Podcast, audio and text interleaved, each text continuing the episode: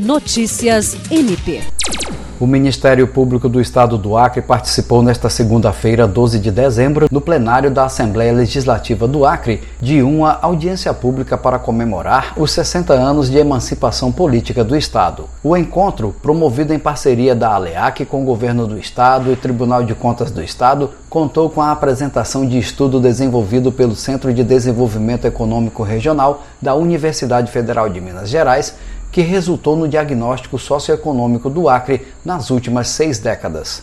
O secretário-geral do MPAC, Glaucio Shiromoshiro, representou o Procurador-Geral de Justiça no evento.